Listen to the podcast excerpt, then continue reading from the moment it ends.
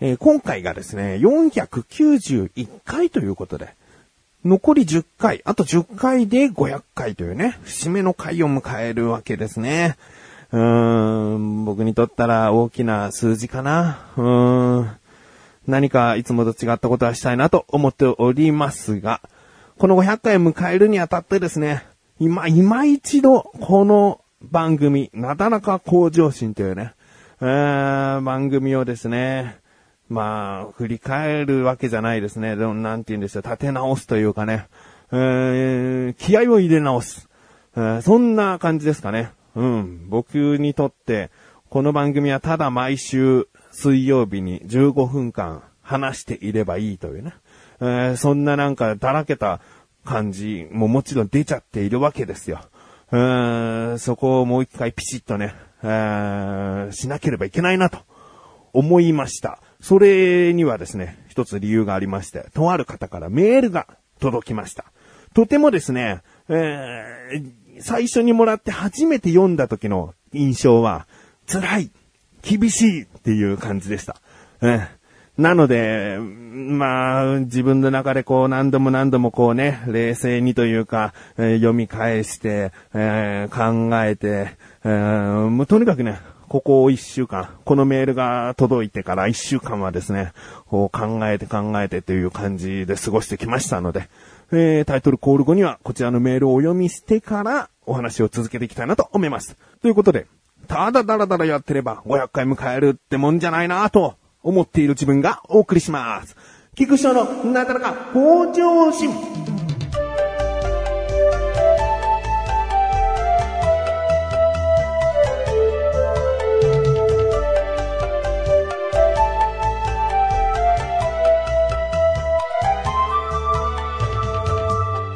早速ですが、このね、いただいたメールというのがどういった内容だったかというのをですね、お話ししたいと思うんですが、その前にですね、このメールというのは前回の、えー第490回の回を聞いてくださって、そこで、まあ、メールをくださった。うんまあ、内容を読むとわかるんですけれども、それまでにも聞いてくださっているんですけれども、メールを送るきっかけとなったのは前回だということですね。えーお読みしたいと思います。なだらかネーム、匿名さんですね。えー本文。いつもこっそり聞かせていただいてましたが、最新回を聞き我慢ならなくなりメールいたします。男のくせに、ぐずぐずぐずぐず。何ですかこのだらしのないポッドキャストは。子供にも大人げない。僕は表には出さないよ。なんて前置きしていますけど、そんなの子供にはしっかり伝わってますよ。あなたがやっていること、すべてをどうこう言うつもりはないですが、僕はそんな態度には出さないですよ。精一杯の苦笑いを返しましたけどね。なんかいいことないかな？気分が悪いです。ね。今言った3個のセリフは前回の僕の言ったセリフというか言葉ですね。え気分が悪いです。毎回少なからず思ってきたことですが、もう我慢ならないので言わせていただきましたと。いうことですね。えー、お名前は匿名さんということです。えー、いつもね、こっそり聞いていただいていたみたいで、えー、それが、まあ、毎回少なからず何かこう気分が悪いなというか、うーん、なんだこのだらしない番組は、というふうに思ってきたことが、前回の回を聞いたことで、もう我慢ならねえ、ということでですね、メールをいただきました。もう、あのですね、こういった厳しいご意見っていうのは、初めていただきましてね。うーんまあ僕のこの番組を支えてくださっているのはもちろん聞いてくださっている方なんですけれども、まあこの発信側としてね、支えているのは、基本的に僕一人なんだよね。なんだらか向上心って、こういう風にしたらいいと思う。こういう風に次やろうと思うんだけど、こんな話になっちゃうんだけどってね、相談する人はい、ないんですよね。えー、まあ、強いて言うなら、うちの神さんかなという、もう第1回から、この490何回ってずっと全部を聞いているし、うーん、まあ僕がやっている、その収録、配信しているペースという、いうものもね、間近にこう、えー見ているわけですからね。このメールをいただきまして。まずですね、神さんとちょっとお話し合いをしましたね。あー最近どうと。うーん、この方が言うように、ぐずぐずだらだら、しちゃっていることが多いっていうことをですね、聞いてみたところ、まあ、とりあえず、ま、僕のね、妻ということもあるのかもしれないけれども、うん、まあ、いつも通りというか、私はまあ、このなだらか向上心っていうのは、うん、この菊師匠という男のね、音声日記的な番組だと思ってるから、まあ、どんな感じの内容だろうとは、まあ、今週はこんな日記か程度のね、うん、感想というか、そういうことらしいんですけどね。うん。で、まあ、神さんが言ってくれたのは、どんな番組にも、どんなものにも、批判の意見というものはね、出てくると。100人中100人が受け入れられるものなんていうものは世の中にはないし、こういったご意見っていうのはね、えー少なからずあるもんなんじゃないの？っていうふうに言ってくれましたけども。うーん、まあ、そこで僕にとったらですね、改めてこのメールと向き合うことができたというか、ただ単純にはちょっと批判されて嫌だなって、もうおしまいにしたい。えー、まあ、あわよくば番組なんかで読まないとかね、そういうこともで、やろうと思えばできちゃうんだけど、いやダメだ、ちゃんとこういったメールをね、いただいた。しっかり向き合おうと思ってですね。まずもう僕は前回の自分の回を改めて、こういったご意見があったよっていうことを踏まえて聞いてみたの。そしたらね、いや、ダメだね。前回の、ああのー、前回のダメって言っちゃうと、じゃあ配信やめろってことになっちゃうんだけど、そうじゃなくて、あの、もう出しちゃったものはしょうがない。で、この次のね、今回で、えー反省をするということで、成立するかなと思うので、えーあえてもうダメなものはダメと言おうと思うんですけれども、あまりにも、ちょっとこう聞いてて、何にもこうプラスなものがないなと、うーん、思いました。えーなので、もうこの匿名さんのおっしゃる通りなんじゃないかなと。うん、思いましたね。だから、長く聞いてくださっている匿名さんはもしかしたら第1回からということではないとは思うんですよね。うん、ど、どこあたりから聞いてくださっているかっていうのはもちろんわかんないんだけど、もっともっと昔から聞いてる人っていうのは多分聞く師匠っていうのはこういうことを言いがちだし、こういう理屈っぽくてこういうダラダラした感じも出すし、こういう回も稀にあるなみたいな、なんかそういうことを、うん分かった上で聞いてくれて、だから僕を甘く、甘くしちゃってくれてる、甘えさせちゃってくれてる人もいると思うんだよね。うーん、でもね、本当に前回のは、いつ初めて聞く人が現れるかもわからない中ね、前回みたいな内容になると、うーん、ダメだね。うん、思いました。うん。で、まあ、前回の話をですね、こういうとこ補足しないと誤解はもっと強くなるなと思ったのが、まずですね、その日曜日の話をしていてね、とある日曜日の話をしていて、親戚が来ると。親戚っていうのは神さんの側の、まあ、年が近い、その、いとこと、その息子が来るということだったんですね。で、僕はその親戚が来た時に、部屋に入って野球を観戦していた。ね。まあ、旗から見たら、せっかく親戚が来たのに、何部屋に閉じこもってんだって思うかもしれないなと思ったの。だけど、あの、僕はね、毎回多少悩むんだけど、最初はリビングに一緒にいるのね。だけど、この、だんだんと、翔さんがいない、いない雰囲気の方が話しやすい話なんだけどっていう空気が過去に何度かあったの。だから女性同士だし、僕がいない方が、ちょっとこう、話しやすい部分っていうのがね、あるから、な、なんかずっといるのは良くないなっていうことがあるの。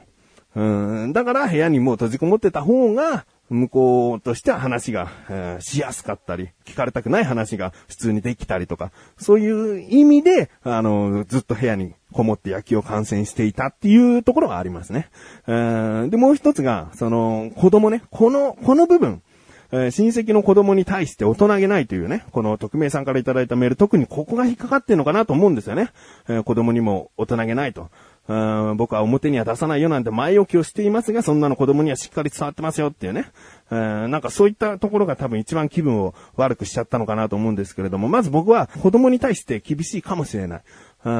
んで、特に幼稚園児ぐらいまでだったら、あの、デブって言われても、そんなに傷つかない。うん、そこはしょうがないと思うんだけど、もうね、小学校を超えたら言葉遣いっていうのは、きちんとしなきゃダメだなと思ってる。他人の子でも、ああ、なんて口が悪いんだって僕は普通に思うし、もしその場に神さんといとこがね、いなくて、ちょっと買い物したりでしてくるっつって出てった時に、このデブやっちまおうぜって、そのいとこの子供、小学校2年生です。小学校2年生が言ってきたら、ダメ今の言葉遣い本当に良くないよって僕は注意をする。うん、本来なら。だけど、その時は神さんといとこがいたから、うーん、そこであえて今の言葉遣い良くないよっていう人の親の前で子供を注意をするっていうのは、その親も注意している感覚になっちゃうから、良くないと僕は思っていて、うーん、だからそこは空気をあまり乱したくないと思って我慢をした。で、その苦笑い、精一杯の苦笑いをしたことっていうのがね、まあ、もし子供に伝わってたり、えー、その空気を読んだとか言ってるけど、そんなのもう外にはバレてますよっていうのであっても僕はいいと思ってる。精一杯の苦笑いっていうのは別にバレてもいいという意味で苦笑いって言葉を使ってますから、もしそこで僕が苦笑いっていうものが周りにバレてたんだとしたらそれはそれでいい。このデビやっちまおうぜっていう言葉遣いが僕は本当に良くないと思ってるから、小学校2年にしたらもう絶対に良くないと思ってるから、うん、子供に伝わってるんだとすればいい、うん、と思ってますね。今でもそこに後悔はないし。うん、まあ、こういう風にね、ちゃんと話せばもしかしたら、まあ、理解できない人もいるかもしれないし、あ、そういうことなんだって理解してくれた方もいるかもしれないけど、うーん、日曜日の話、前回の日曜日の話っていうのは、何か全てがうまくいかないなトークにしようって頭の中であったんですね。こんな日曜日もありますよね。世の中のお父さんとかね、まあ、いろいろな、えー、生活をしてらっしゃる方々それぞれにこんなついてない日もありますよね。だけど頑張っていきましょうっていう感じの雰囲気を伝えたかった。うん、ただ話し方が本当に良くなかったなっていうふうに思いましたね。えー、まあ、僕の言い訳はこれぐらいですかね。でも、全部ひっくるめて前回の配信の内容は良くないと思いました。ただ一つ気になるのはこの匿名さんがですね、毎回少なからずを持ってきたことって書いてあるんですよね。これが前回を聞いて前回のことだけでこういった、えー、メールをいただいたのであれば、前回の話だけで済むんだけど、毎回少なからずを持ってきてしまっているということは、毎回どこかにあるってことなんだよね。うん、そことなると、ちょっと自分でも気づきにくいかもしれない。もう、うん、もうはたまたこれが菊池翔の話し方になってしまってますね。えー、なので、これが受け入れられるということであれば、これからもですね、ぜひ、あのー、こっそりで結構ですので、聞いていただけたらなと思っております。えー、でもね、本当に、500回を迎えるにあたってね、こういうちょっとピシッとさせてくれるようなね、あの、内容のメール、本当にありがたいなと思っております。もしですね、聞いてらっしゃる方の中でですね、こういった同じように思っている方、違った感じで思っている方、えー、もしご意見ありましたらですね、ぜひこういう風に送ってください。そして今回送ってくださった匿名さんがここの、今回のね、話を聞いて、まだまだ、いや、そうじゃなくてこうなんだよっていう風にメールが届いて、で、それを番組内で読む読むことによって膨らめば、あの、番組ではお読みしたいと思うんですけれども、ただこう、普通にね、メールでああ言えばこういうっていう風に二人でやりとりになっちゃうと、うん、まあ、聞いてらっしゃる方にとったら、それこそまたつまらない番組になってしまうと思うので、僕はメールは無視はしません。その匿名の方が、えー、メールアドレスを書いてくだされば、そのメールアドレスに、あのー、返信は必ずします。番組内で匿名さんに関してはね、今回いただいた匿名さんに関しては、番組内でお読みすることは、もしかしたらしないかもしれないですけれども、あの、メールアドレスを記入してくだされば、僕はちゃんとあの、自分で返信しますので、えー、匿名さん、本当にメールありがとうございます。そして聞いていらっしゃる方もですね、えー、ご遠慮なく、いろいろなご意見お待ちしております。